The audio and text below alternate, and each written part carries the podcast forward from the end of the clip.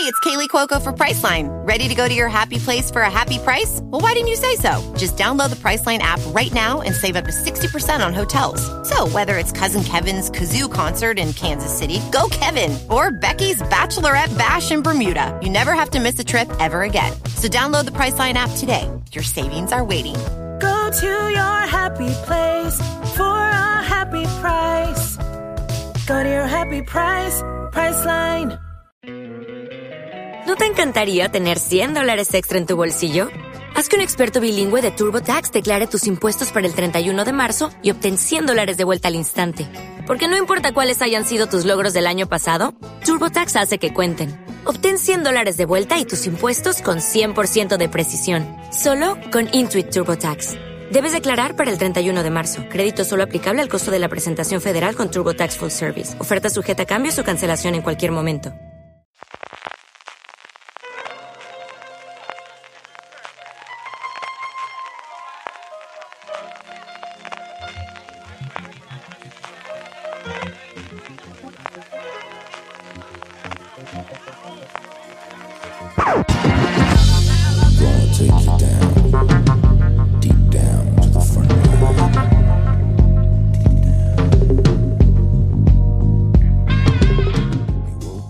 Bienvenidos a Streaming, el programa de fuera de series donde cada semana repasamos y analizamos las novedades y los estrenos más importantes de las diferentes plataformas de streaming, canales de pago y en abierto. En el programa de hoy hablaremos de Friends, que sigue más viva que nunca, de Javier Olivares, que encadena estreno de serie y principio de rodaje, y de Ricky Morty, pues porque todo mejora con Ricky Morty. Además, como cada semana repasaremos la serie más vista por los lectores oyentes de fuera de series a través de nuestro Power Rankings, con nueva serie en cabeza por tercera semana consecutiva, y terminaremos con las preguntas que nos enviáis relacionadas con el mundo de las series de televisión. Yo soy CJ Navas y tengo conmigo Francis Arrabal. Francis, ¿cómo estamos? Pues no tengo 10 millones de suscriptores como Disney Plus, pero no estoy mal, no me puedo quejar. ¿eh? CJ, creo que Bob Iger está ahora bastante mejor que yo. Pero eso, no me puedo quejar. Sí, señor, con todos los problemas técnicos del mundo mundial, es lo que tiene cuando quieres que 10 millones de repente le dan al mismo botoncito a la vez, pues aunque sea Disney, al final tienes problemas. La verdad es que los americanos, la mitad estaban hablando de Mandalorian y la otra mitad diciendo que no podían ver de Mandalorian, sobre todo la parte de crítica. Estaba Estados Unidos dividido, ¿no? Entre los que podían ver de Mandalorian y los que no. Sí, un estreno de Disney Plus que al final sigue siendo muy reducidito y que ha conseguido esos 10 millones de suscriptores, que son lo que a Netflix le costó como 4 o 5 años en esos mismos países más o menos, que al final es Estados Unidos y Canadá. Sí, tiene Holanda también, pero fundamentalmente son esos dos. Ahora van a abrir en Puerto Rico y tres o cuatro países más a finales de, de mes antes del gran desembarco. Ya sabemos que aquí en España va a ser el 31 de marzo. CBS, entre All Access y Showtime, creo que costó como 4 años tener también 8 millones de suscriptores. Es decir, que 10 millones sí, que es Disney, que todo lo que tú quieras. Que creo que la campaña publicitaria en Estados Unidos, sobre todo en SPN, con los partidos de deporte y lo de fútbol americano en las últimas semanas, ha sido apabullante nivel cuando aquí estrena una película de Telecinco Antena 3. o sea, en ese plan. Sí, en el D23 también estuvieron ahí repartiendo tarjetitas de suscripciones. Es verdad que tienen que en Estados Unidos han tenido los siete primeros días de prueba gratuitos. gratis, así que de estos 10 millones puede que tengan un efecto de, de caída cuando pase la prueba gratuita. Pero, dicho eso, que 10 millones son muchos millones de personas No que no dispuestos a pagar, que al final las previsiones que tenían ellos para el 2024, si no recuerdo mal, eran entre 60 y 90 millones de suscriptores, que en el camino va. A ver qué tal funciona y a ver, pues eso, a partir del 31 de marzo que nos llegue aquí. Sobre todo el resto de las series, que al final realmente es serie gorda, tienen todo el catálogo y tienen todo demás, que es lo que al final la gente está viendo, igual que ocurre con Netflix, y de Mandalorian como única serie, porque todas las, las que también nos interesan muchísimo, que son todas las de Marvel, que ya, eh, por cierto, eh, Feige tiene una entrevista muy, muy interesante con la gente de Hollywood Report en el que cuenta cómo personajes de las series van a saltar después al universo cinematográfico a las películas. Él comenta en concreto Hulk, si Hulk y no recuerdo cuál otro personaje, pero que van a empezar en las series y luego van a el salto a las películas también. Esas no nos llegan hasta el año que viene y ya podemos disfrutarlas todas simultáneamente, am, estando fuera de Estados Unidos, estando fuera de Holanda. Noticias, tenemos un programa con un montón de cosas, así que vamos ya a en, en faena. Pues lo primero que tenemos es otra plataforma de momento solo para Estados Unidos, aunque ya sabemos aquí que, que HBO España hace la función desde HBO Max antes de que llegue a Estados Unidos. Un HBO Max que se quedó en la subasta que hubo por los derechos de Friends con la emisión en Estados Unidos de la serie y que está negociando una reunión de Friends con los seis protagonistas. Pues sí, antes hablábamos precisamente hace un instante de CJ de Disney Plus, ahora nos toca con HBO Max la guerra del streaming. Espadas en alto, parece ser que la nueva plataforma estaría preparando un especial de Friends que reuniera a los seis protagonistas y también a los creadores de la mítica comedia. No será un nuevo episodio de la serie, sino eso, un, un especial. Así que Friends no se apunta a la moda del revival, como estamos viendo últimamente, pero sí que va a tener un especial dentro de este HBO Max. Bueno, una punta de lanza de nuevo de, de esta nueva plataforma que está conformando Warner Media. Y qué mejor que repescar Friends, los derechos de Friends, tener la serie completa bajo demanda y también, también tener un especial. Así lo comentaba Jennifer Aniston también en el programa de Ellen DeGeneres, que decía que querían reunirse, que les encantaría volver a hacer algo juntos, que no sabían qué era ese algo, pero que sí que estaban probando y que estaban trabajando en algo. Y bueno, pues parece que será un especial. Todavía el proyecto está en una fase muy inicial, así que podría caerse. Pero también te digo, dudo yo que si ya han empezado a filtrar las noticias y se está todo rumoreando, pues eso, qué mejor forma de vender HBO Max que con un especial de Friends. No, no, es el santo grial. Es decir, si fuese por HBO Max, aquí haciendo una temporada de 50 episodios. Es, yo, vamos, lo tengo más claro que el agua. Otra cosa es, pues evidentemente tienes que tener a los seis, porque a estas alturas del partido, teniendo solamente a cinco de los seis o incluso cuatro de los seis, no sería lo mismo. Yo creo que no es por la parte de HBO Max ni de la pasta, es porque ellos no querrán hacerlo, porque no querrán retomarlo, porque cada uno de ellos, bueno, pues cada uno...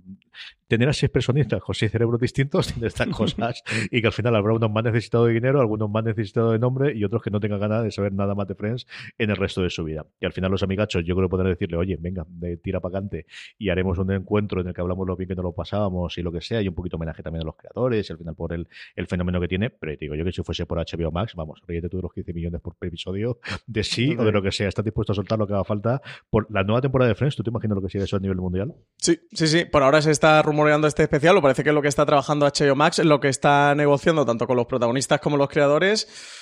Habrá que ver, a lo mejor eh, les alegra a todos muchos juntarse y sirve para. Yo creo que esa es la hacer una- esperanza de HBO Max, de vamos Sí, a y poner una nueva temporada, sí. vamos a darles que, de que beber. recuerden la- las viejas glorias, los viejos tiempos, de lo bien que se lo pasaban juntos, haciendo su sitcom. No sé, la exposición Vamos a que juntarlos, le damos de beber mucho, ponemos papeles allí que se pueden firmar o no en un momento dado, no pasa nada. Sí, sí, sí. Táctica globos de oro. Yo creo que sí, yo creo que ese es el modelo total y absolutamente. sí, sí. Por otro lado, eh, Orange Televisión, que al final, bueno, pues ha tenido esto dos o tres arrancadas eh, en distintos momentos. En su momento nos trajo Snatch, ¿no? La serie de, de Cerdos y Diamantes, eh, y, y allí quedó, en una presentación en Madrid y en su Eh, catálogo sí, y todo lo más. demás que ha habido de, de compra internacionales, que nos sorprendió a todos con este acuerdo con MediaPro para traer una serie de terror llamada Caminantes, con José Antonio Pérez Ledo en el guion, es lo primero que conocimos. Ya tenemos nombre de la serie y ya tenemos un teaser del mismo.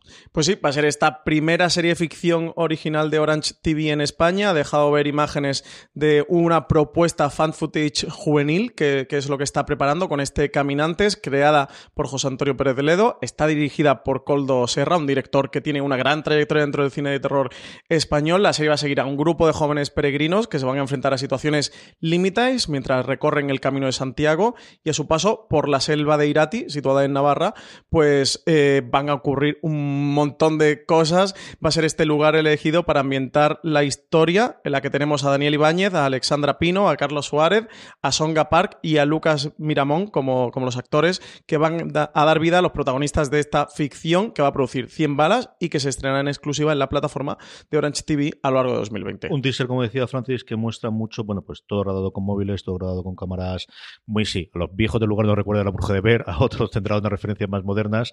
A mí me recuerdo mucho el estilo que ha tenido, sobre todo en sus series de terror, Place. O sea, las dos o tres que tienen ellos es muy este modelo de rodaje a mezclas entre cinematográfico, a mezclas entre cámara de vídeo tradicional, con protagonistas jóvenes el teaser yo creo que va a tener sus aficionados y va a tener su género. Y a mí me interesa este tipo de cosas que sabes que son modernas y sobre todo aquí la gran duda es si esto es una prueba, Dios sabe por qué, que ha decidido hacerlo en Orange Televisión o a partir de aquí me empieza a hacer producción en serio. claro. Habrá que ver, sí, sí, ese es el, el gran punto. Habrá que ver cómo le funciona este Caminantes. Tenemos ese marco 2020 que es muy amplio porque son dos meses. No sabemos si será primer trimestre, segundo trimestre o cuándo llegará la apuesta, como tú indicas. No va mucho eh, por ahí. Sí que es verdad que recuerda las producciones recientes de Place. A ver qué tal, a ver eh, qué tal le funciona este Caminantes. En cualquier caso, el teaser lo tenéis disponible en foraseries.com. En las notas de este programa tenéis el enlace. Nada, pinchando justo en el contenido de, de esta noticia podéis acceder a él. Dice dentro de pronto el final del teaser, así que yo entiendo que será el primer trimestre, salvo que el dentro de pronto suyo sea como el de Apple, que siempre es el último día, del último momento, del último que haya. Amazon Prime Video, Francis, vamos con ellos ya. Eh, hablando de cosas que se estrenan muy pronto, hace nada teníamos la confirmación de, del bueno del resto del elenco de que se había terminado el rodaje y sobre todo del cambio de nombre, que de Hernán el nombre pasó a Hernán, que es así como se va a estrenar este ya 21 de noviembre. Hernán es la serie histórica de ocho episodios, ambientada en 1519, que narra la historia de la conquista de México y su protagonista, Hernán Cortés, a través de dos perspectivas.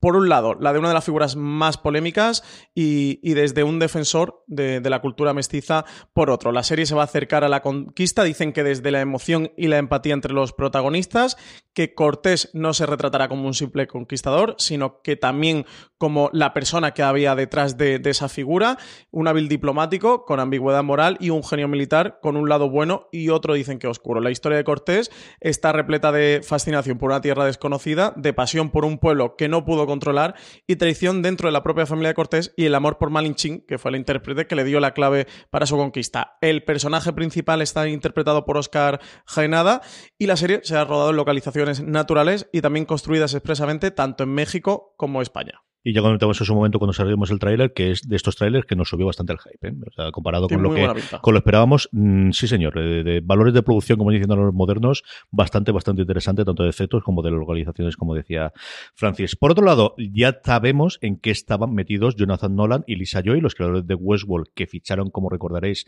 en abril pasado para Amazon. No habíamos conocido nada a partir de entonces. Ya ha confirmado que su primera serie se va a llamar The Peripheral. El pasado mes de abril conocíamos este acuerdo millonario que había llegado Amazon Prime Video con Jonathan Nolan y Lisa Joy, un acuerdo que se rumorea que está alrededor de unos 150 millones de dólares para hacer series en exclusiva en Amazon Prime Video durante los próximos cinco años y una alianza que ya empieza a dar sus frutos.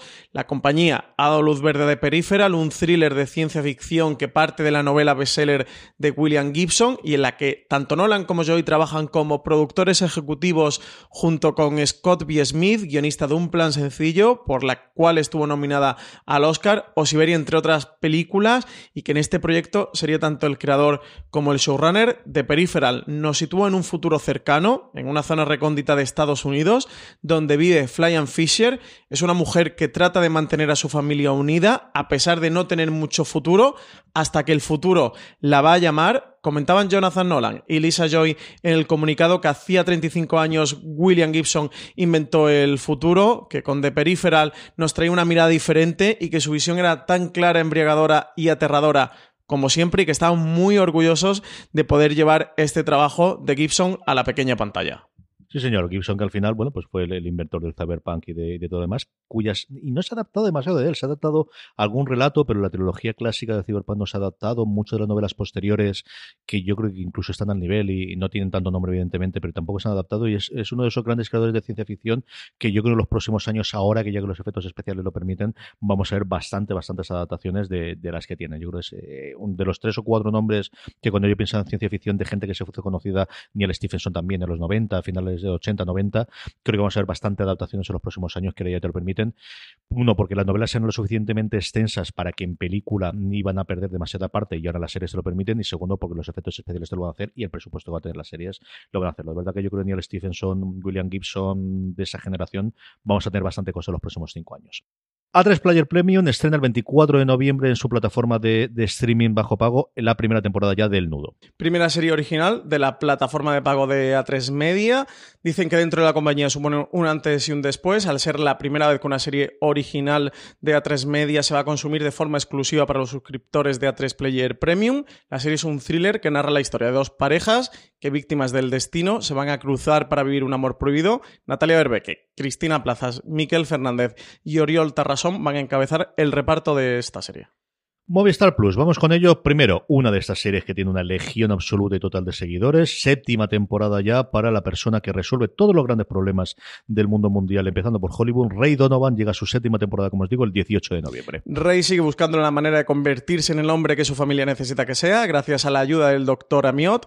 Pero algunos problemas, sin cerrar todavía, le van a obligar a recurrir a su viejo yo, mientras sigue ampliando su cartera de clientes en Nueva York. Al final, eh, el, bueno, yo, hay que hacer un estudio de las temporadas que duran las series de Showtime comparadas con el resto de las plataformas, de verdad, porque entre Shameless. Sí, la media tiene que ser muy divertida. Es, es, Homeland. Años, es brutal, brutal, Weeds. brutal. Sí, las medias creo que con respecto al resto de canales y plataformas tiene que ser muy divertida, sí. Brutal. El viernes pasado, como recordábamos en el pasado streaming de la semana pasada, se estrenaba La Peste, la segunda temporada de la gran producción de Movistar Plus, y hemos podido hablar tanto con Alberto Rodríguez como Rafael Cobos sobre la acción en La Peste y los samuráis. Sí, los samuráis en Sevilla. Sí, a mí, a mí siempre sí me interesa la acción, si la, si la acción al final Cuenta algo. es narrativa, claro, y es dramática y, fluye en, en los- en los personajes. Si no, creo que no tiene mucho interés. Eh, ha sido muy divertido de hacer porque es que hemos hecho de todo. O sea, es un marino, nieve, un viento, todo tipo de, de simulaciones de climatología. Mucho de, de esa cosa tan bonita que tiene el cine que por una mentira terminas contando una vez.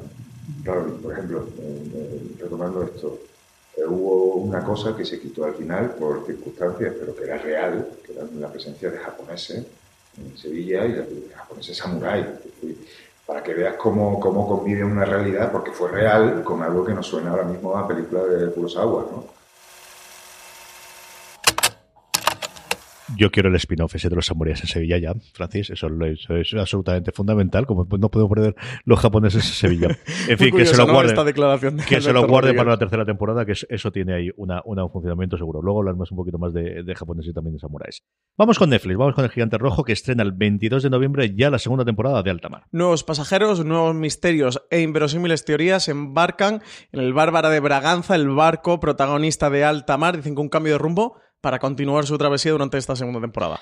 A ver qué tal les funciona y también a ver qué tal les funciona la serie cuyo rodaje ya comienza. eh, bueno, pues el- hablamos antes de, de los contratos en exclusiva. Aquí tenemos a Alex Pina desarrollando ya Sky Rojo y conociendo su reparto, que hasta ahora no sabemos nada de él, Francis. Nuevo proyecto de, de Alex Pina que va a contar la historia de tres prostitutas que viven del club de alterna en el que vivían tras dejar a su proxeneta gravemente herido y con medio cuerpo paralizado. Una cubana, una argentina y una española emprenden este viaje por carretera sabiendo que después de lo que han hecho están muertas, con varios delitos graves a sus espaldas, por los que no pueden acudir a la policía y con los sicarios del proxeneta pisando los talones, solo les quedan dos opciones, huir o plantar cara a sus perseguidores y contraatacar. La serie está creada por Alex Pina y Esther Martínez de Lobato, equipo responsable detrás de La Casa de Papel. Está dirigida por Eduardo Chapero Jackson y Javier Quintas y cuenta con un reparto internacional encabezado por Verónica Sánchez, Gianni Prado y Lali Espósito, y además el cast lo completan Asier Echandía, Miguel Ángel Silvestre y Enrique Auquer, entre otros. Así que repartazo para este proyecto, eh, segundo proyecto de Alex Pina dentro de Netflix, después de La Casa de, de Papel. Y segundo que le interpreta a Verónica después de haber hecho en, en el, En el Embarcadero. Efectivamente, así que empezamos a ver ahí un poquito de creador y musa. Que, que estas cosas siempre me gustan a mí. El que tengas un, un perfil claro de, de protagonista, le tengo mucha curiosidad, igual que a todas las cosas de la espina, de ver cómo, cómo funcionan. Y de Lobato, que al final nos olvidamos de ella, pero que es cierto que, que, que, que siempre están todos los proyectos y que al final son proyectos a dos, igual que puede ocurrir en Bambú, en el resto, que, que son cosas colaborativas. Hablando de Netflix, sobre todo de Netflix en España, es que hay una renovación por tercera temporada de Titans, que fuera de Estados Unidos se va a ver, eh, como suponemos, eh, según tenemos las dos temporadas anteriores, en, en, en Netflix. Lo más curioso de eso es que en Estados Unidos se va a ver solamente DC Universe y no pasa a saltar HBO Max, como estaba ocurriendo Sí, con toda la serie sí. de DC Universe. Y más curioso cuando es una serie que le está funcionando bien, parece que le está funcionando bien. La serie que quizás mejor le funcione de todos sus originales. La cosa del pantano se quedó en una temporada. Doom Patrol funcionó bien, pero aquí a España luego también llegó bastante tarde. Eh, curioso, curioso que este Hey, it's Kaylee Cuoco for Priceline. Ready to go to your happy place for a happy price? Well, why didn't you say so? Just download the Priceline app right now and save up to 60% on hotels. So, whether it's Cousin Kevin's Kazoo concert in Kansas City, go Kevin, or Becky's Bachelorette Bash in Bermuda, you never have to miss a trip ever again. So, download the Priceline app today. Your savings are waiting. Go to your happy place for a happy price. Go to your happy price, Priceline. ¿No te encantaría tener 100 dólares extra en tu bolsillo? Haz que un experto bilingüe de TurboTax declare tus impuestos para el 31 de marzo y obtén 100 dólares de vuelta al instante. Porque no importa cuáles hayan sido tus logros del año pasado, TurboTax hace que cuenten. Obtén 100 dólares de vuelta y tus impuestos con 100% de precisión. Solo con Intuit TurboTax. Debes declarar para el 31 de marzo. Crédito solo aplicable al costo de la presentación federal con TurboTax Full Service. Oferta sujeta a cambios o cancelación en cualquier momento. Titans no del salto, teníamos el, dábamos aquí hace unas semanas en streaming cuando la junta de accionistas de HBO Max lo, había- lo que había ocurrido alrededor del proyecto de Green Lantern con Greg Berlanti, que era un proyecto que había nacido en DC Universe y se habían llevado finalmente a HBO Max. Y bueno, pues sí, curioso que este Titans siga quedando en DC Universe. Teniendo HBO Max ahí a la vuelta de la esquina y tendrán que decidirse de una vez por otras, ¿no? ¿Qué eh, demonios van a hacer con DC Universe o qué papel juega DC Universe dentro de la estrategia de Warner Media? Totalmente, y más aún después de que la segunda de Doom Patrol se confirmase que había una segunda temporada y que se estrenaría simultáneamente en HBO Max y en DC Universe. Eso es lo que más me extraña, que me extraña aquí que, que se quede como allí que exclusiva. No sé si será un problema contractual de cuando se firmaron originalmente los contratos de los guionistas, de los creadores. No tengo ni puñetera idea, pero de verdad que me ha sorprendido. La que no me ha sorprendido absolutamente nada es esta renovación por segunda temporada de The Witcher, el gran estreno de lo que le queda de año después eh, de, La Reina, evidentemente, y salvando The Crown a Netflix. A un mes de su estreno a nivel internacional, que va a ser el próximo 20 de diciembre, Netflix ya ha anunciado la renovación de The Witcher por una segunda temporada. La serie adapta la exitosa saga literaria del escritor polasco Andrew Sapkowski, en la que Henry Cavill dará vida a Gerald de Rivia. Es la apuesta más ambiciosa de la plataforma en los últimos años, una historia de fantasía con la que aspira atraer a todos esos que están en la búsqueda de la nueva Juego de Tronos. Y nada, se confirma segunda temporada, va a tener de nuevo ocho episodios, volverá a contar con Cable y con el resto del reparto. La producción de esta nueva entrega va a comenzar en 2020 y ya han confirmado que su estreno está previsto para 2021. Y la última, bueno, si no la última, sí que una de las series que ha tenido más ese efecto Netflix de amplificación de, de su estreno inicial, You vuelve el 26 de diciembre con su segunda temporada más loca. Basada en un libro de Caroline Kemnes, You se centraba en la obsesión de Joe, un librero de apariencia tímida de Nueva York, por Beck, una joven que perseguía con la misma insistencia eh, que su protagonista una comedia romántica, eh, con la diferencia que Joe era un psicópata bastante, bastante peligroso. La showrunner de la serie, Sarah Gamble, ha explicado durante varias entrevistas que el truco de la historia de Kemnes era que si eliminabas la música sentimental y añadías una banda sonora de David Fincher, las comedias románticas son películas de acosadores y que el comportamiento de una comedia romántica era delictivo en la vida real. Ese era el punto de partida de You en esta segunda temporada que se va a estrenar el próximo 26 de diciembre en Netflix. Se va a trasladar la, la acción de Nueva York a Los Ángeles, donde Joe se, se va a mudar y donde Gamble también explicaba que se iba a Los Ángeles porque es un buen sitio al que ir si no quieres que te encuentren y que allí conoce a algunas personas eh, y que en determinado momento se va a tener que, que, quedar. Pero que no era que se mudara a Los Ángeles instantáneamente y se enamorara de la ciudad, de que iba a tener como un largo camino y proceso uh -huh. eh, de adaptación. Canales en abierto, empezamos por televisión española. Ya se ha iniciado, la, eh, parecía que nunca iba a llegar, el rodaje de la cuarta temporada del Ministerio del Tiempo. La vuelta del Ministerio por fin está en marcha. CJ, grandes noticias para todos los seriéfilos. La serie televisión española ha arrancado ya el rodaje de su cuarta temporada, en el que han confirmado que vamos a ver a todos los personajes que formaron parte de la patrulla eh, del tiempo en sus diferentes etapas uno de los grandes inquietudes ¿no? que había alrededor de esta vuelta era si íbamos a tener a sus protagonistas, íbamos a tener a Alonso Entre Ríos interpretado por Nacho Fresneda, a Amelia Folk por Aura Garrido y a Julián Martínez por Rodolfo Sancho, así como los que vinieron después como Pachino, interpretado por Hugo Silva o Lola por Macarena García, pues sí, eh, van a volver, vuelve, van a volver la, las patrullas, van a volver los diferentes integrantes, también volverá Jaime Blanc, volverá Cayetana Guillén Cuervo, volverá Juan Gea o Francesca Piñón, así que vamos a tener a todo el reparto original de la serie durante sus tres primeras temporadas. Esta cuarta va a estar compuesta por ocho episodios,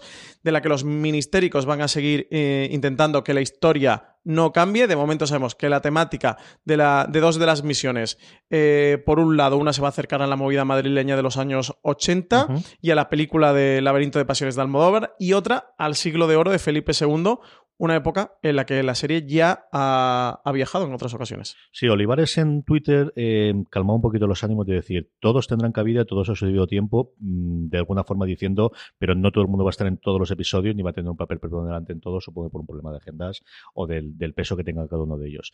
Dicho eso, estando Cayetana, todo está bien en el mundo. O sea, no hace falta absolutamente no nada más. Yo, para mí, no me hace falta absolutamente nada más.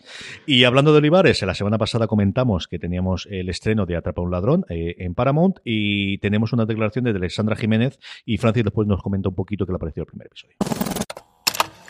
Sí, mantiene, mantiene un estilo eh, mantiene un estilo clásico y, y, un tono que conjuga elementos cómicos y, y, misteriosos y románticos y dramáticos y al mismo tiempo siempre sobre un colchón ligero y, y sí que esencialmente resulta resulta clásica eh, eh, fundamentalmente porque parte de la, de la trama de un clásico de Hitchcock. Toma ese argumento, luego lo desarrolla en otra dirección, pero constantemente lo revisita con guiños que siempre eh, se sostienen en este tono del que hablamos. Yo creo que posiblemente lo que, lo que atrape al espectador sea el estilo, el estilo clásico que tiene. Francis, ¿cómo visto el estilo clásico de la serie? Muy clásico. Se me ha hecho un poco bola la serie. no te voy a engañar. He visto el, el primer episodio solo. Todavía no he podido ver la temporada completa. Que aunque en Paramount Network sí que la están emitiendo semana a semana en Amazon Prime Video. Si tenéis Amazon Prime Video ya la podéis ver eh, completa. De momento en Paramount han emitido los dos primeros episodios. De hecho, eh, bueno, no, los tres ya van por los tres primeros emitidos. Eh, eso, en Prime Video están completas. He podido ver el primero. Quiero ver alguno más. Quiero darle una oportunidad. La película original de Hitchcock me encanta. La serie está creada por Javier Olivares, que precisamente hablamos antes del Ministerio del Tiempo. El primero me ha dejado un poco frío. Tiene ese, ese aura de la película original y ese punto de partida que es muy atractivo, que es un, un ladrón muy conocido de, de- de museos y de obras de arte que se apoda el gato, pues que decide retirarse, conoce a una mujer que casualidades de la vida es una inspectora de, de policía y se casa con ella y cuando ya lleva una vida mm, retirada del, del delito, pues le sale un copycat, le sale un imitador que, que empieza a robar con su modus operandi y a Ajá. firmar con su firma, que es esta firma de una carita de, gato. de gato, ¿no? Y a partir de aquí, bueno, pues se le desmonta toda la vida al, al gato eh, ante, ante este imitador por, por las consecuencias que pueda tener para él y a su mujer, inspectora de policía, pues le pone en sospecha de que quizás su marido pueda ser ese ladrón, ¿no? Pueda ser ese, eh, ese ladrón conocido como el gato. A partir de ahí, eso, creo que el primero le cuesta demasiado arrancar, no te cuenta mucho, es este planteamiento de lo que he contado y poquito más, y técnicamente me parece que se queda un poco corta, y sin querer hacer daño al compositor de la banda sonora, si nos está escuchando, no está a la altura de la serie. Que, de hecho, a mí me saca constantemente eh, la música, lo subrayo porque es algo que especialmente dije eh, cómo, cómo puede tener cabida dentro de esta producción. Eh, um, no sé, le daré una oportunidad con algún episodio más. No quiero quedarme solo con el primero porque una serie que esperaba con muchas ganas. Tiene a Alexandra Jiménez, que adoramos aquí en, en Fuera de Series. Tiene a Pablo Echarri también. Eh, a ver qué tal. Eh, no demasiado ilusionante, al menos el primer episodio. Dime al menos que Alessandra Jiménez está bien. Ella siempre está bien, CJ. Pues ya me quedo más tranquilo. Canales de pago, que con esto vamos terminando. Lo primero, el 18 de noviembre llega la segunda temporada de The Terror, ahora con el subtítulo de The Terror Infamy. AMC estrena exclusiva el lunes 18 de noviembre a las 10 y 10 de la noche, la segunda temporada de su serie antológica original de Terror Infamy. Nueva entrega que va a contar la historia a menudo ignorada del internamiento de estadounidenses de origen japonés y que plantea la pregunta de qué significa realmente ser estadounidense. Está ambientada durante la Segunda Guerra Mundial y relata la historia de Chester Nakayama y la de sus amigos y familiares de la isla Terminal en California, mientras sufren la persecución del gobierno estadounidense y a la vez luchan contra un espíritu maligno que pone en peligro su futuro. La serie está ambientada entre el 42 y el 45, donde más de 145.000 estadounidenses y canadienses de origen japonés se vieron forzados a dejar sus hogares y fueron trasladados a campos de internamiento por sus respectivos gobiernos simplemente por donde ellos o sus antepasados habían nacido. Marina pudo hablar con el showrunner de, con Alexander Wu, con el showrunner de, la serie, y preguntándole específicamente sobre el peso pues, de George Takei, que tuvo aquello conocimiento. Es decir, Takei nació y tuvo cierto conocimiento de esos campos y pudo hablar con él, eh, eh, con él sobre ello con Alexander Wu. Oh, George Takei was, was enormously important in three different ways. First, you know, as an actor, he brought George fue muy importante de dos maneras diferentes. delivered a great performance as Como actor nos dio una gran interpretación como un hombre mayor sufriendo el internamiento que él mismo vivió de niño. when George himself was a child when he went through the internment. Um, Su interpretación es extraordinaria. uh, En segundo lugar, era asesor en la serie y trajo su experiencia personal sobre el internamiento. uh, uh, uh, uh, Algunos de los temas de la serie provienen de la memoria de George.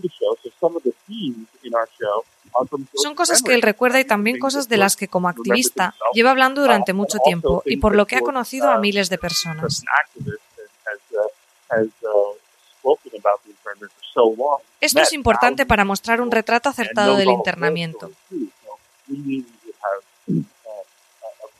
Y en tercer lugar, y lo más importante, George ha sido una inspiración para todos.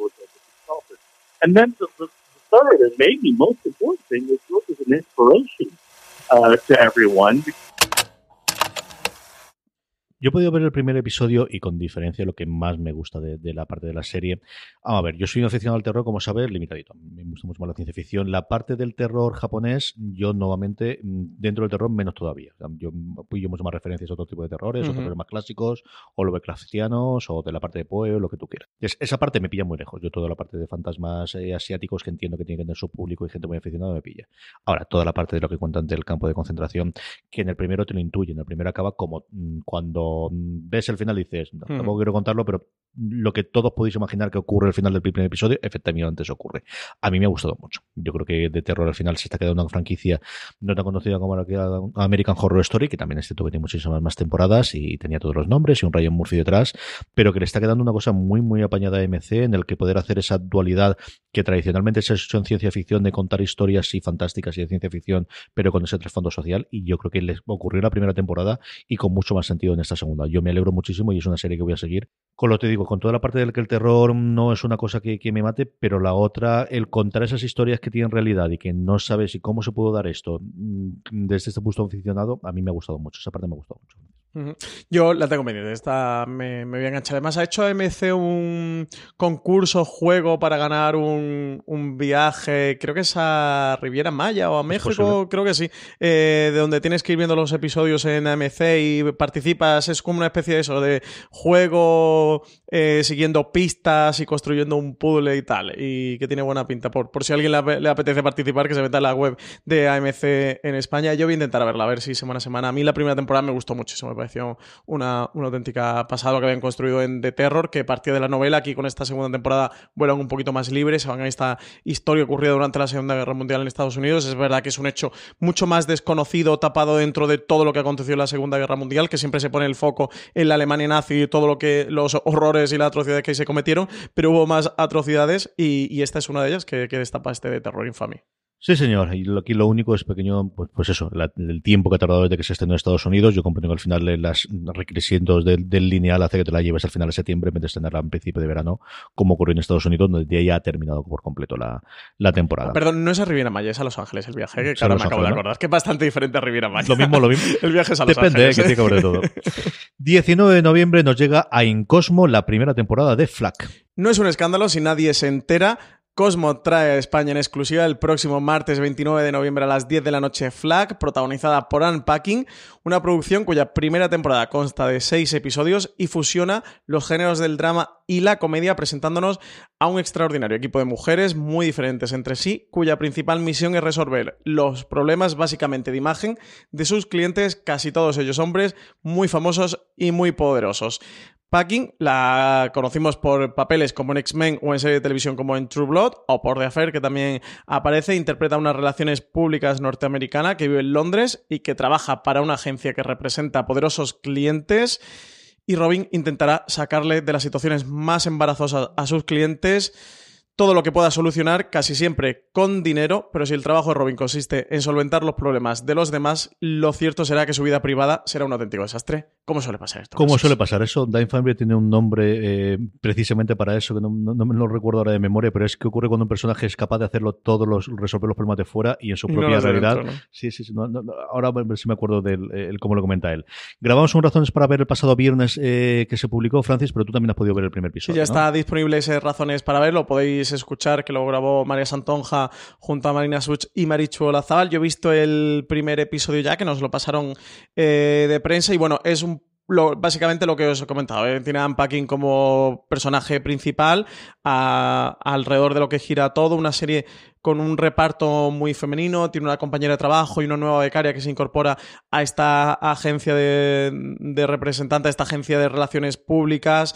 Y bueno, en el primero tiene un caso, CJ, que yo creo que a ti te va a gustar, el primero te lo recomiendo, porque tiene un caso sobre un cocinero muy famoso que juega una especie de entre Jamie Oliver, o al menos yo interpreto muy Jamie Oliver, 80 o 75% Jamie Oliver y 25% Anthony Bourdain, así que te, te recomiendo Se me medio en medio. que como a ti te gustan las figuras de ambos y las has seguido bastante, yo creo que el primero te va a gustar. También sale una figura de un futbolista que creo que recuerda ciertas cosas o escándalos que han salido de Cristiano Ronaldo. Y bueno, juega un poquito con esto, de, ponerte personajes que creo que en el imaginario popular todos tenemos, sin decirte el nombre ni ponerte a ese personaje y tal, por todos los problemas legales que tendría. Y a partir de ahí, bueno, Anne Paquin es una gran actriz con, con, mucho carisma dentro de la serie. Van a ser pues todas estas situaciones con, con muchos líos, ella intentando desenredar todo lo que pueda, que al final es su trabajo pero luego lleva una vida mmm, complicada. Tiene un girito casi al final del episodio que dices, ostras, muchacha.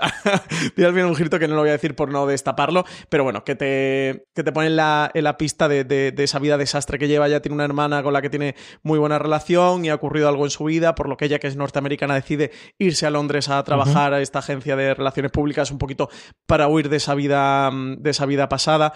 Está muy bien, yo recomendaría a la gente que, que se pase por, por una serie que, que, aquí en España se va a través de Cosmo, pero que es original del canal Pop TV, que es un canal que en Estados Unidos está empezando a cobrar importancia eh, a través de esta serie, fichó también a día a día después de su cancelación por Netflix, Pop TV consiguió rescatarla y parece que se está apuntando a la serie y le está yendo bastante bien. Es un antiguo canal, es propietario de la CBS, es un antiguo canal que antes era TV Guide y como dice Francis, eh, ha tenido dos grandes focos de atención para la prensa americana, especialmente en los últimos tiempos. Uno, que fue la serie, la, cadena, mejor dicho, que rescató día a día después de la cancelación de Netflix, que era la única que lo permitía, porque es un canal lineal y todas las salvaguardas que tenía Netflix lo tenía sobre todo con streaming. Y otro que es la serie que en Estados Unidos emite Schitt's Creek, la nominada en la última temporada para, para, los, eh, para los premios Emmy. Es una serie que originalmente era canadiense, pero que no hay y prácticamente hoy la, la, la producción como tal la hace, la hace Pop TV. Más cositas, yo creo una gran noticia, al menos, bueno, pues mira, llegamos hasta allí, y es que Brooklyn Nine-Nine, después de haber estado cancelada en su séptima temporada, la renovaron, se la llevaron de una cadena a otra, la recuperó de NBC. ¿No te encantaría tener 100 dólares extra en tu bolsillo? Haz que un experto bilingüe de TurboTax declare tus impuestos para el 31 de marzo y obtén 100 dólares de vuelta al instante. Porque no importa cuáles hayan sido tus logros del año pasado, TurboTax hace que cuenten. Obtén 100 dólares de vuelta y tus impuestos con 100% de precisión. Solo con Intuit TurboTax. Debes declarar para el 31 de marzo. Crédito solo aplicable al costo de la presentación federal con TurboTax Full Service. Oferta sujeta a cambios o cancelación en cualquier momento. Oh. ¿Necesitas ayuda? En O'Reilly Auto Parts te ayudamos. ¿Necesitas algún consejo? Te aconsejamos. Nuestros profesionales en autopartes están siempre disponibles para ayudarte a encontrar lo que necesites. Excelente servicio al cliente es solo una de las ventajas que ofrece O'Reilly Auto Parts. Los profesionales en autopartes. O'Reilly Auto Parts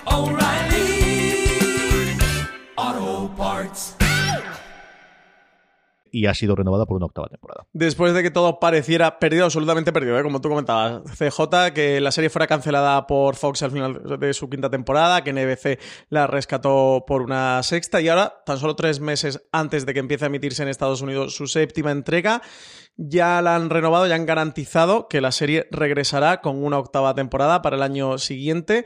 Eh, la sexta temporada ha conseguido muy buenos números en su, uh -huh. durante su emisión en NBC, donde aumentó un 15% sus audiencias con respecto a las que tenía en Fox unos datos que fueron creciendo en las mediciones no lineales hasta convertirse en la serie NBC más vista en digital. Así que, bueno, parece que todo eso habría conformado esta renovación incluso por una octava temporada antes de que se estrene la séptima, que llegará el 6 de febrero de 2020 en NBC. Y al final es una serie que tiene ya ocho temporadas, con lo que sabemos que funciona bien en las plataformas de streaming, el tener comedias de tantísimos episodios que tenga, una NBC que tiene que lanzar Pico como plataforma en el futuro, una serie producida por Mike Schur, que al final es el gran fichaje, uno de los grandes fichajes que ha hecho NBC, inclusiva después de que se le acabase su contrato en verano pasado, con Dan Gore también, que es el, co-creador de la serie, que puede hacer cosas, y se juntan muchas razones por las cuales NBC quiere seguir haciendo números quiere seguir haciendo pues una comedia tan longeva, de las que no hay tantas, y que tiene ese seguimiento, como dice Francis, sobre todo en digital. Yo creo que es una serie que aquí en España, que la tiene Netflix, se ve muchísimo a través de allí las temporadas anteriores y que también ha tenido ese efecto. Por último, Ricky Morty se estrenó la semana pasada. Francis, tú ya has podido ver el primer episodio. Eh, sí, ya he podido ver el primer episodio. De todas maneras, CJ, eh, tengo a alguien conmigo muy fan de Ricky Morty y que me lo he traído especialmente aquí a streaming para hablar de ella. Muy buenas, Richie Fintano, ¿cómo estamos? Muy buenas, buenos días a todos. ¿Qué tal? Vamos, conexión en directo, esto, esto, vamos, improvisado bueno, totalmente. Bueno, bueno. Qué bien nos ha salido esto, Richie. Impresionante, ¿eh? Qué despliegue de medios, estoy abrumado. sí que hemos fichado un técnico ahora muy bueno recientemente en Fuera de Series. Lo que tienen, lo que tienen los, los business, el show business. ¿Por qué traemos, además de por escuchar su tercera voz, a Richie Fintano para hablar de, de Ricky Morty, Francis? Pues lo traemos porque está haciendo los recaps eh, semanales en, en, la web, en foraseries.com. Ya hemos publicado la crítica del, del, primer episodio de la cuarta temporada, este Al filo del Mañorti, Rick muere, Rick pite. Un episodio que mmm, te vuelve la cabeza una auténtica locura. Y bueno, eh, Richie, estarás con tus críticas semanales, ¿no? Semana a semana en Fora Series. Eso es, seguiremos eh, la trayectoria de la temporada eh, durante estos 10 episodios que durará. Eh, iré analizando cada uno de los episodios, pues mencionando las referencias que suele hacer la serie, que ya es prácticamente una señal de identidad. Eh, también pues en el análisis crítico, porque la serie, a pesar de que es muy gamberra, que prácticamente es eh, comedia constante, da lugar a, alguna reflexión, incluso alguna protesta social, parece mentira, pero es totalmente cierto, y todo eso pues lo iremos analizando al mismo tiempo que vamos contando un poco qué sucede en cada episodio y viendo la evolución de los personajes, porque a pesar de que son eh, es una serie episódica y que cada episodio es eh, tiene una historia concreta, eh, en realidad luego tiene también bastante eh, continuidad en algunas de, sus tramas a lo largo de, de, una sola temporada o a lo mejor incluso de toda la serie. O sea, recupera historias de temporadas anteriores, eh, personajes de temporadas anteriores, y eso es algo que la serie suele hacer y eso todo eso lo iremos comentando en los recaps cada semana. Richie, ¿cuánto has echado de menos la serie y sobre todo qué te ha parecido el primer episodio? Pues lo echo de menos bastante, porque al final esta es una serie que no se prodiga tanto como nos gustaría, es decir, entre temporada y temporada pues pasa más de un año y claro, cuando una serie pasa más de un año de entre una temporada y otra, se la echa de menos inmediatamente. Y su regreso, pues yo como decía en el recap de esta semana, me parece que la serie ha vuelto con un par de características nuevas. Es decir, yo creo que la serie viene ya muy autoconsciente de que ya se ha convertido en un referente y una serie de culto, llevando únicamente tres temporadas e iniciando la cuarta este año. Eh, tiene una avalancha de seguidores bastante fervientes y bastante eh, fieles eh, y creo que la serie eso lo sabe, entonces recupera muchas cosas de temporadas pasadas, como decía antes, recupera trama, recupera personajes, cosas que sabe que al fan más acérrimo le van a encantar y que el que ha descubierto la serie nuevamente pues enseguida le va a apetecer eh, volver a las temporadas anteriores para saber de dónde viene todo esto.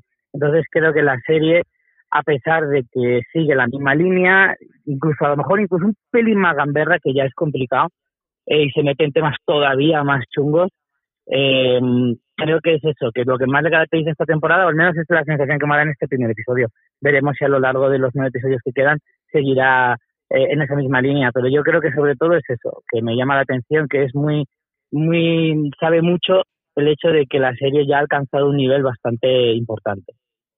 Sí, yo estoy totalmente de acuerdo contigo. Se nota en este es como ese típico episodio de consolidación de una serie que, sí. que, que ya se ve a sí misma, que, que ya que ha encontrado su lugar, que ha encontrado su, sus fans, que ha encontrado a sus seguidores y que ya se entrega a ellos. Este episodio es una auténtica locura, se te vuelve la cabeza. Yo lo hablaba eh, con Richie, coge la película Al filo del mañana, Richie lo comenta en su crítica, era la película esta interpretada por Tom Cruise, una gran peli, eh, como, como estructura para el propio episodio, la película en sí era una locura por lo que ocurría y cómo se estructuraba y en este episodio lo hace. Y bueno, pues te combinan desde Akira, que es quizá la gran referencia pop que tiene este episodio, algo que en Rick y Morty ya estamos viendo y, y algo de lo que suele gustar mucho a los fans, pero te, te, lo mezcla con visión de los cómics Marvel y bueno, mil referencias como suele ser tradicional en Ricky Morty y, y te hace un, una exposición y un debate sobre, sobre el fascismo, ahora que estamos con toda la época eh, Trump y todo lo que estamos viendo y los Vox en España y todas estas cosas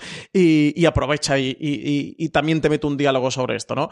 En menos de media hora, yo es que soy muy fan de Rick Morty, se ha hecho eh, larga la espera, sí que es verdad que nos dieron estos 60 episodios por delante que que, nos quedan todavía por ver. 70 episodios, la renovación fue por 70. Tenemos esta temporada más 60 más, así que nos queda Ricky Morty para rato. Y nada, Richie, te tendremos a ti haciendo los recaps y contándonos todas esas referencias y esas cosas que se nos pasen de ver el episodio, que nos lo ponen cada vez más complicado, ¿eh? Justin Roiland y, y, Dan Harmon. Sí, desde luego, porque a veces ya es un, un eh, ya es una, un reto encontrar todas las referencias que son capaces de meter eh, en menos de media hora, como tú dices, de algunas son difíciles de coger, algunas están muy veladas, otras son muy, muy evidentes, pero la verdad es que es súper interesante y gratificante y ver cómo eh, vas encontrándolas poco a poco. Y, bueno, si no, pues si se escapa alguna, pues siempre tendréis eso, los recaps de cada semana fuera de serie, donde podremos analizar cada una de ellas. Eh, fíjate, en, en, tres frases has metido como cuatro o cinco en, una solo, en un solo episodio. Es que es constante, o sea, la serie eh, debe de todo eso. Roland y, Harmon son pues dos fricazos eh, absolutos, ya lo han demostrado en trabajos anteriores, y aquí es que hacen un despliegue de imaginación y de, y de conocimiento de la cultura pop salvaje, o sea, llega a unos límites que es que no te lo puedes ni imaginar hasta dónde pueden llegar. Y es que de verdad es una aventura ir encontrando en cada episodio y descubrir qué nueva referencia a la ciencia ficción, al fantástico o a cualquier otra cosa que, estos dos fieras eh, quieran meter en sus historias. Sí. De hecho, la de The Man in the High Castle me la, me la, descubrió el recap de Richie. Yo esa no la había pillado, Richie. Me pareció muy buena, ¿eh? Con todo el tema de lo del, del nazismo. Me, me, pareció una referencia genial, muy bien pillada, tío. Que a mí se me había pasado. Así que nada, para que no se os pase ninguna. Tenéis a Richie Fintano en Fuera de Series. Sí, que además, al final, más allá del momento comentario, evidentemente de todos los easter eggs que nos divierten muchísimos, siguen contando grandes historias y yo salvaguardaré esa parte que también decía Richie de es una serie tremendamente divertida hasta que te da un golpe. Mmm, yo recuerdo varios en las temporadas anteriores en el que dices, leche, aquí se han metido cosas muy interesantes Cosa que, por ejemplo, también hace Harman en su momento en Community, ¿no? De que al final jijijajaja hasta que dejas el momento de reírte y tener parón. Bueno, lo que hacen las grandes comedias que lo hemos comentado un montón sí. de veces, ¿no? O Bojack también ha hecho dentro de. Que siempre de reivindico yo, de, de, cómo hace ese cambio.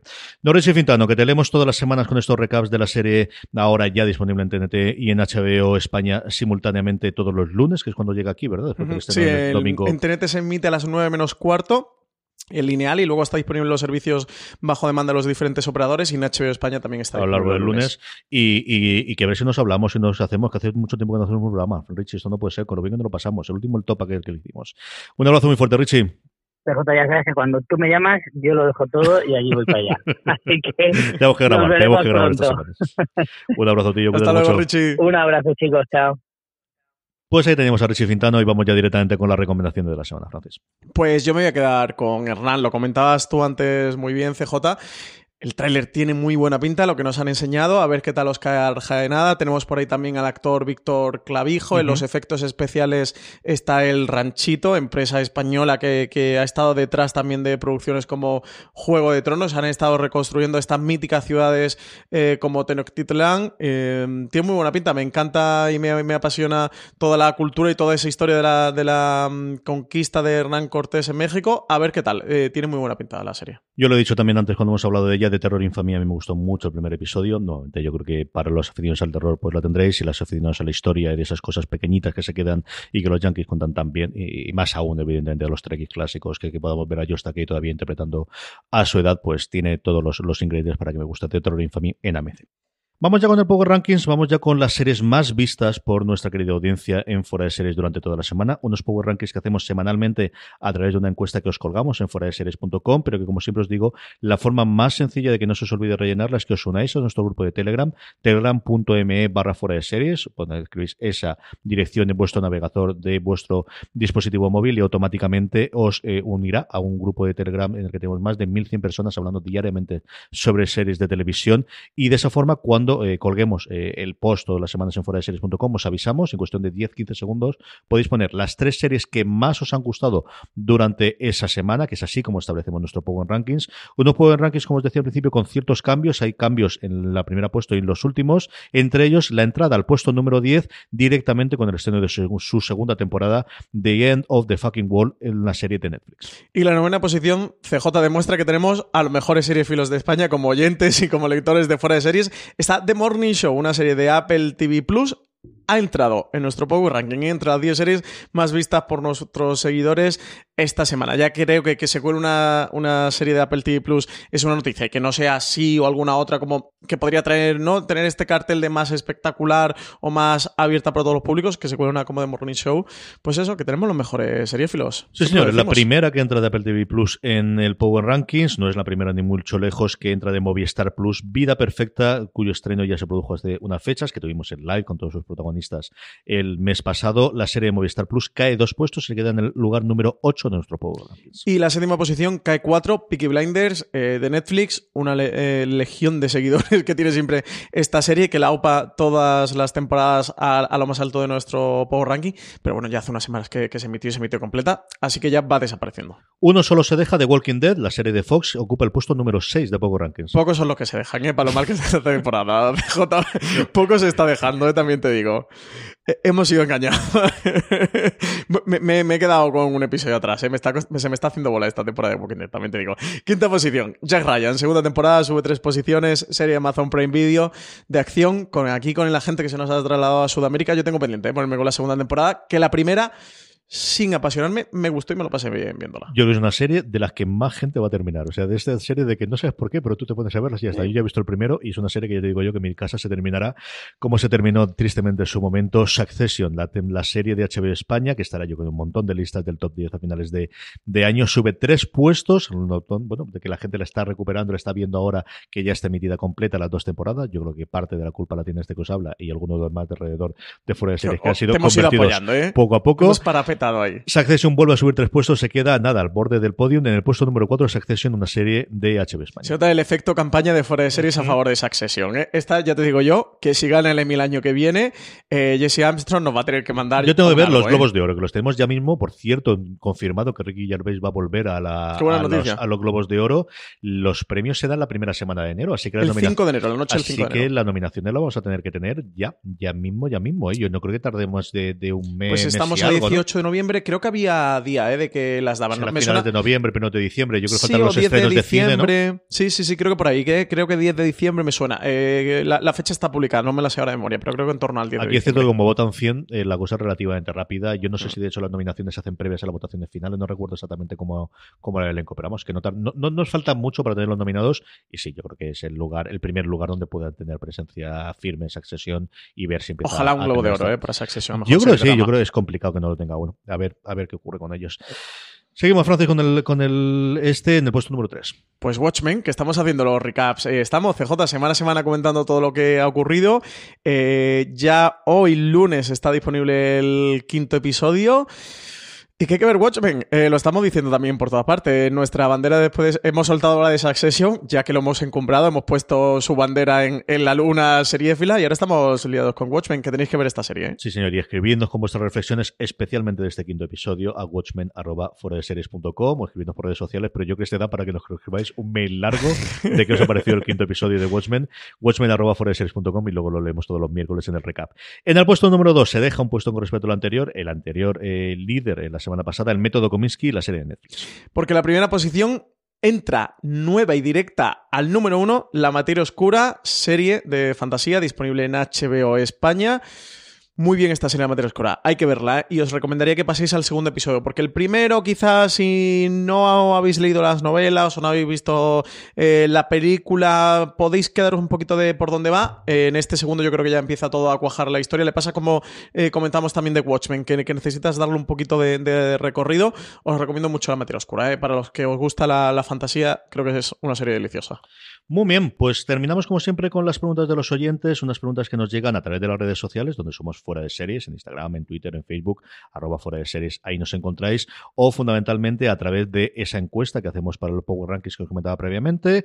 Semanalmente, además de dejarnos los votos para las tres series favoritas, nos podéis dejar preguntas como hace, por ejemplo, Charles Pedronson. Nos pregunta que por qué las plataformas no luchan por tener series con prestigio, prestigio que da el tiempo, en vez de producir un sinfín de series nuevas. ¿Cómo es posible que con el mayor número plataformas jamás conocido, ninguna cuente con urgencias, perdidos, primos lejanos, hospital, etcétera, etcétera? Dice que quizá debería existir una plataforma con los clásicos que nadie repone y nadie tiene en cuenta. Aquí hay un montón de cosas para comentar. Primero, eh, yo niego absolutamente la mayor, es decir, los mayores bofetones que se han dado y los mayores pagos que se han hecho por series clásicas han sido especialmente comedias, por la duración que tiene la cantidad de episodios.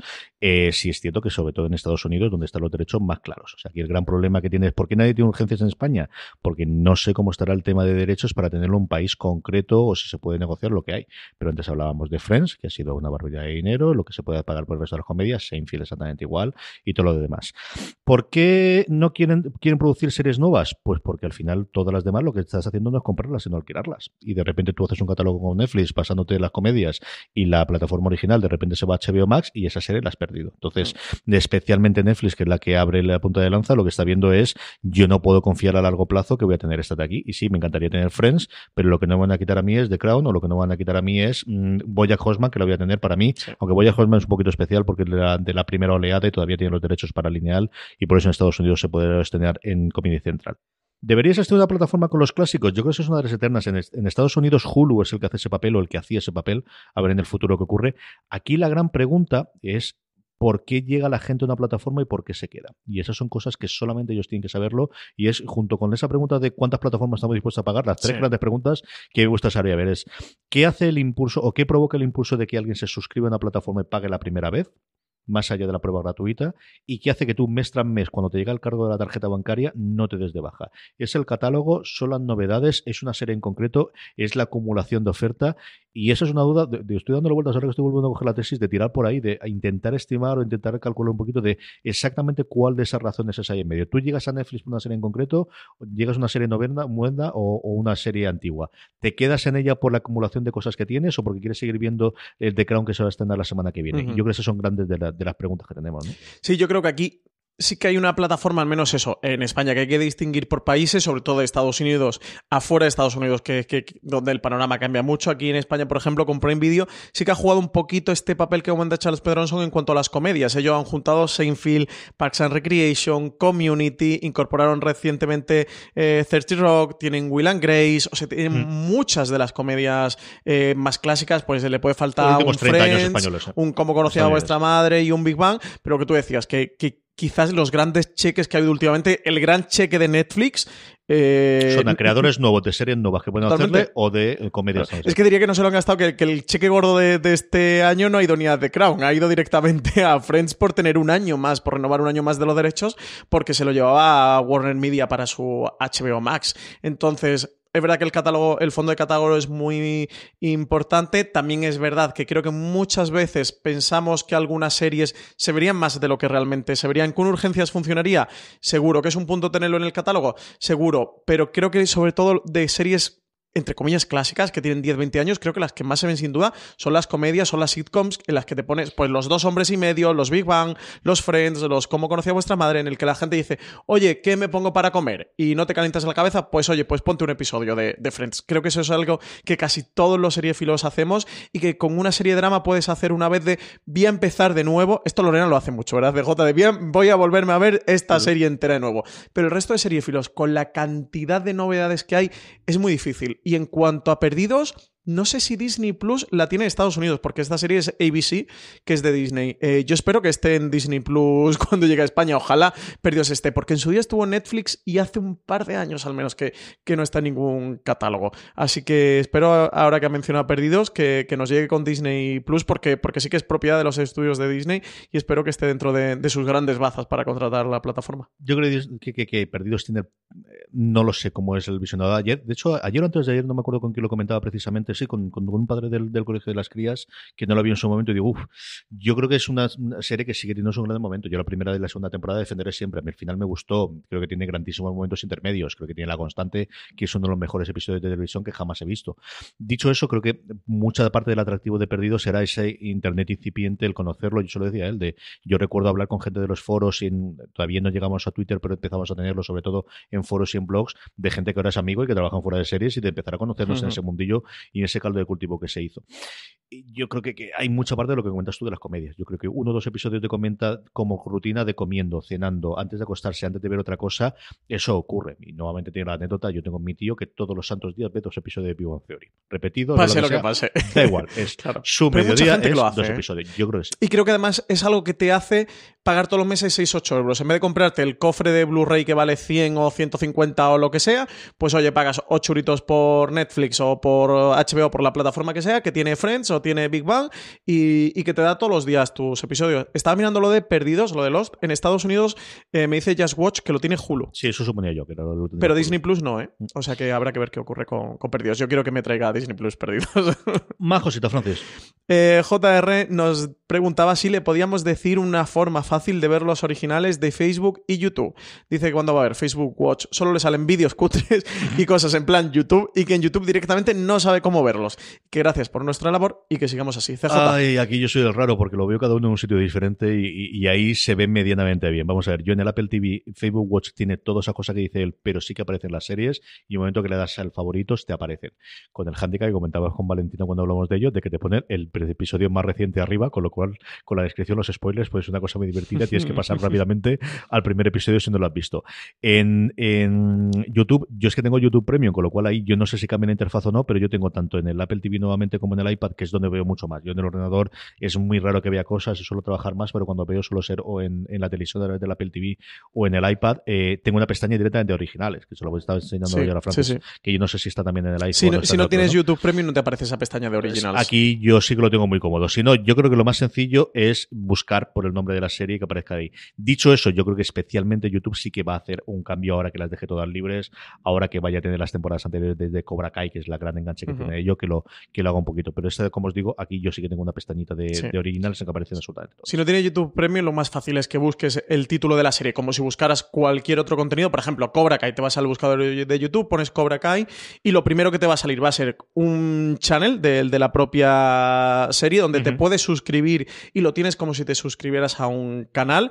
Y luego debajo te aparecerán los episodios y a la derecha te aparece un panelito en sí de, mm, de la serie donde te ordenan los episodios del primero al último. Además te indica los que puedes ver de manera gratuita, los que están para premium, te lo indica todo. Así que lo más fácil, mm, JR, eh, al menos en YouTube, yo es que Facebook Watch eh, nunca he sido capaz de consumir nada, eh, pero en, en YouTube sí que, sí que he visto varias de sus series. En el buscador pones el título como tal y ya te aparece.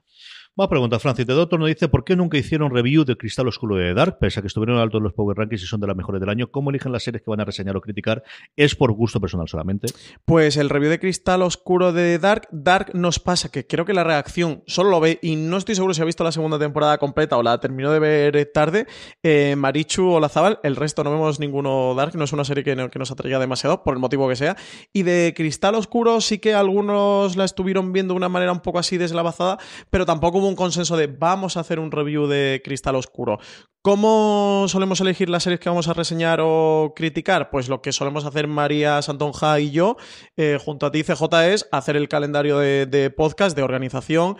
Eh, normalmente planificamos a un trimestre, como nosotros tenemos todo lo que se va a ir estrenando. Si son series que ya es una segunda, tercera temporada y siguiente, sabemos si es una serie que tiene tirón y tiene seguimiento y merece la pena hacerle un review o no en base a sus temporadas anteriores. Si es una primera temporada, siempre por valores de producción, expectativas, creadores, guionistas, eh, reparto. Bueno, sabemos si puede dar o no y hacemos una planilla inicial con una planificación. Intentamos que al menos a un trimestre vista esté todo cerrado y luego ya vamos consolidando. Y lo hacemos según las series, el éxito que tengan, lo que se hable de ellas, la relevancia si son interesantes o no hablar de ellas, si la serie es de calidad, porque si no merece la pena, no nos vamos, no vamos a perder una hora de nuestra vida en hacer un review despotricando de una serie y, y luego que al menos tres personas o más de fuera de series la hayan visto y les apetezca, o sea, tengan cosas interesantes que decir, tengan cosas que, que aportar sobre, sobre esa serie. Con Cristal Oscuro podría haber sido, pero al final no salió y con Dark directamente es que creo que eso prácticamente la ve eh, Marichu y luego suele ser problemas de agenda. Al final los reviews hay uno por semana y, y últimamente cuando empezamos a hacer review de una manera más regular hace año y medio, dos años, oye, a veces nos costaba y teníamos que buscarnos un poco ahí de cómo rellenamos alguna semana. A día de hoy no grabamos de todas las que nos gustaría y nos apetecería, incluso habiendo gente de la reacción de, oye, ¿por qué no nos hacemos un review de esta serie? ¿Por qué no intentamos? Que a María y, a mí nos lo proponen y es que ya un punto de, oye, es que no nos cuadra en agenda y otra que hay pues es más interesante o es más relevante o es mejor. Entonces, bueno, suele ser así la, la- programación y al final te tienes que ajustar a un programa a la semana. De hecho, antes de verano, si recordáis eh, los que nos seguís semanalmente, hicimos una semana en la que toda, la hicimos de reviews antes de, de tener, porque teníamos prácticamente dos semanas en las que, bueno, pues fuimos acumulando. El principal hándicap, sobre todo en formato podcast, a diferencia de la web en el que al final siempre vamos a tener el. Bueno, pues podemos eh, analizar, es decir, una reseña se puede hacer habiendo visto dos episodios de los screens cuando ha pasado previamente y ya está. Una crítica la podemos hacer con tres o cuatro episodios y la hace una persona. En el review tenemos que haber visto todos los episodios de la temporada, al menos tres personas con el formato que nosotros tenemos. Y eso, pues desgraciadamente, hace que en situaciones, comprendo que al final a cada uno le afecta la serie que la, le gusta, de, cada uno le gusta. De hecho, con lo que me gusta a mí. claro. Yo disfruté mucho con el primer episodio de Estar Oscuro, pero no he visto nada más. Con Dark yo no he visto absolutamente nada. Y esa es la que hay. De verdad que intentamos llegar a todo. Desde luego en la web sí que nos comprometemos. y nuestra idea es siempre sacamos criticado absolutamente todo lo que hay, más aún siendo estas dos series y dos series de Netflix. En audio hacemos lo que podemos, llegamos a donde llegamos y, yo creo que, que hacemos pues eso, mucho de lo que nos gusta, pero tiene sus complejidades. Sí, sí, además en review tenemos este compromiso que tú dices de que todas las personas que participan han visto la serie eh, completa, que yo creo que es lo más positivo, porque además hablamos full spoiler de todas las tramas y, bueno, tienen que coincidir muchos factores, pero es que muchas veces, de verdad, Cristal Oscuro o Dark, si nos hubieran hecho falta por agenda, hubieran sido series perfectamente para hablar mm. de ellas y hubiéramos dicho que a veces nos pasa ¿eh? de series que consideramos que son muy relevantes, pues de asignárnoslas de CJ, porfa, tú termínate esta, o me la termino yo, o se la termina Marina, o Valen, o Álvaro, o María, o con quien sea, ¿no? Que se ponga con la serie si nos falta una persona. Pero es que no nos daba la agenda para poder meter. Sí, buscamos fuera, como en un momento de Richie Fintano, que hemos hablado con él antes, Alberto Rey, que lo tenemos ahora precisamente cuando vamos a hablar del repaso de la semana ante Crown, cosas similares. Hablando ya de, todo ello, Francis, ¿qué podemos esperar en esta semana en el canal de podcast de Fuera de Series? Pues mañana tenemos un maravilloso gran angular, recomendadísimo, ¿eh? este no lo perdáis, sobre un tema que a los seriéfilos les, les va a interesar mucho, que es si ha perdido la importancia de pilotos norteamericana, su importancia un gran debate, ¿no? Que tenéis, CJ, ¿nos quieres contar un poco? Lo que queda muy divertido y sobre todo es recordar viejos tiempos, lo que hablaba antes de Perdidos, ¿no? De, Valentina Marina y yo llevamos hablando sobre series eh, americanas y sobre los pilotos como mínimo 10 años y hemos visto ese pasar de cuando nos obsesionábamos por si le daban el back nine o no, por los ratings que tenía, o por las demos en las series en abierto, porque las series fundamentalmente venían de las cadenas norteamericanas, a día de hoy en el cual ni sabemos la audiencia que ha hecho una determinada serie, ni cómo se ha renovado, ni qué ocurre con ellas, ¿no? Y cómo ha evolucionado toda esa parte y la pérdida de la importancia del, del la cifra de audiencia que hace una serie en abierto en Estados Unidos. Y de paso, pues hablando de los pilotos, que especialmente en la materia de drama, no tanto en comedia, también lo comentamos, de este año está bastante bien. Tenemos allí, a falta de que se estrene el año que viene, Evil en, en Sci-Fi, tenemos el estreno de Stamptown que hemos hablado de ellas, tenemos Prodigal Son que también hemos hablado de ellas. Hay cuatro o cinco series bastante interesantes en las networks americanas durante esta, esta nueva temporada. Luego el miércoles tendremos ya un clásico, un clásico moderno de Fuera de Series, el recap del quinto episodio de Watchmen, que recomendamos que os pongáis con Watchmen y que luego vayáis a los recaps porque destripamos guiños, referencias, eh, pues analizamos toda la trama para una serie que a veces es compleja de seguir y en los derroteros que se están metiendo cada vez se vuelve un poquito más complicada, así que recomendaros estos recaps en los que CJ y yo analizamos todo lo que ocurre. Un episodio que, como os dije la semana pasada en el recap, es de los seis que yo pude ver que pasaron en el original de, de Screeners, el que más me gustó a mí de los, de los seis. Y luego el review de The Crown, tercera temporada, que saldrá este jueves. Este esperamos sacarlo, ¿eh? porque vamos muy pegados a la emisión. Eh, CJ, no te quiero meter presión, que tú eres uno de los que tiene que grabarlo junto a Valen y con Alberto, ¿no? Ah, no, no, esto está visto. El asunto es que cuadremos la agenda y que funcionen los micrófonos. ¿Tú ya has visto The Crown en completa? Yo ahora cuando estamos ya el lunes, claro. Vamos te la has visto entera. Pero, vamos a ver. Sí, señor. Así, me gusta. No Alberto también y yo creo que Valentina también. Sí, Valen se la ha terminado. Abajo. Sí, Valen se la ha terminado ya. En fin, que lo escuchéis. Que tres canallas. Que, más que escucharla tenéis que verla. O sea, luego ya nos escucháis después, pero de verdad sacar tiempo para ver la tercera temporada de Crown como sea.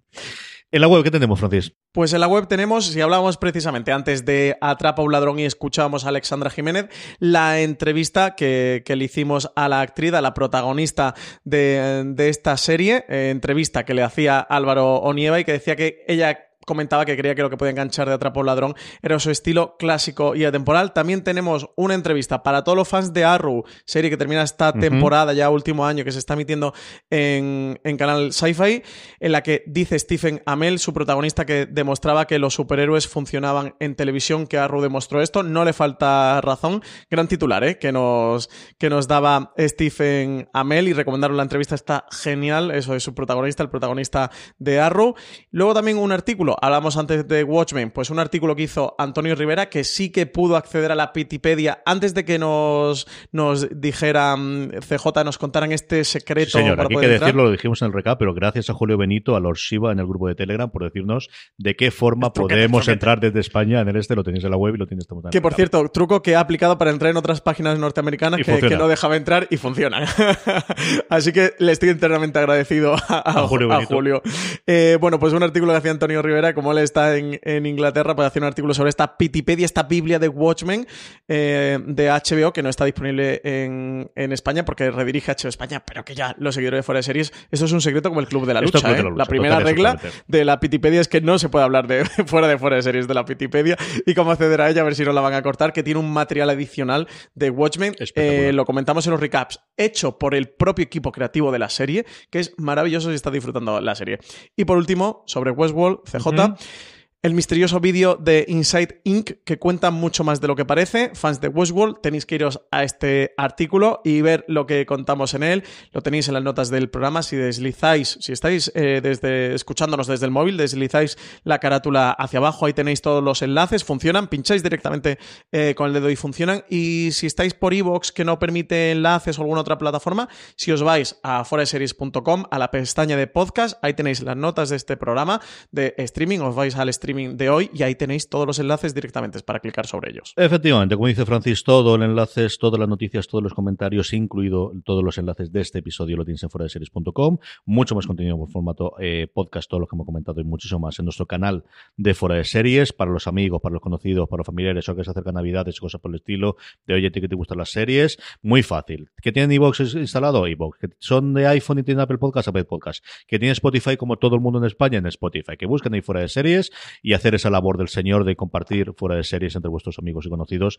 especialmente para estas fechas, que sí, porque ya estamos en Navidad, lo que era Claro, lo que predican el que mensaje. eh, eh, en vuestra Esto cena familiar, es. ¿no? CJ en Nochebuena, en fin de año. Fundamental. Y aquellos, como ya hemos aceptado eh, eh, Halloween, lo siguiente va a ser Acción de Gracias, que dentro de nada, y de Black Friday igual. Comiendo pues el mira, pavo, también fuera de es series. Buen momento, efectivamente. Black Friday, regala Déjame el móvil, te metes en Spotify, te metes en iVoox, en Apple Podcast, se lo dejas programado ahí al tío, al sobrino, al cuñado, que siempre hay que cariño, a la nuera, a quien sea, le ponéis fuera de series.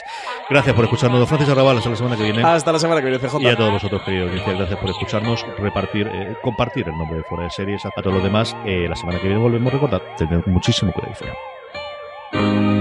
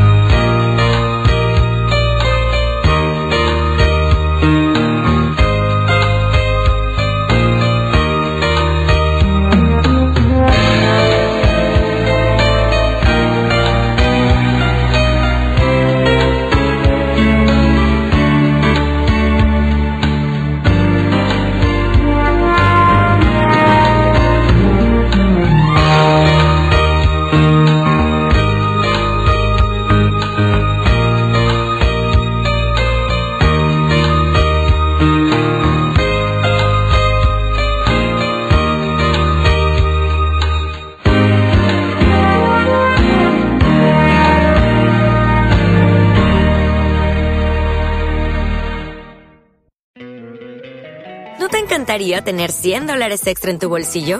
Haz que un experto bilingüe de TurboTax declare tus impuestos para el 31 de marzo y obtén 100 dólares de vuelta al instante. Porque no importa cuáles hayan sido tus logros del año pasado, TurboTax hace que cuenten. Obtén 100 dólares de vuelta y tus impuestos con 100% de precisión. Solo con Intuit TurboTax. Debes declarar para el 31 de marzo. Crédito solo aplicable al costo de la presentación federal con TurboTax Full Service. Oferta sujeta a cambios o cancelación en cualquier momento. Hola, buenos días, mi pana. Buenos días, bienvenido a Sherwin Williams. ¡Ey! ¿Qué onda, compadre? ¿Qué onda? Ya tengo lista la pintura que ordenaste en el ProPlus app. Con más de 6.000 representantes en nuestras tiendas listos para atenderte en tu idioma y beneficios para contratistas que encontrarás en aliadopro.com. En Sherwin Williams somos el aliado del PRO.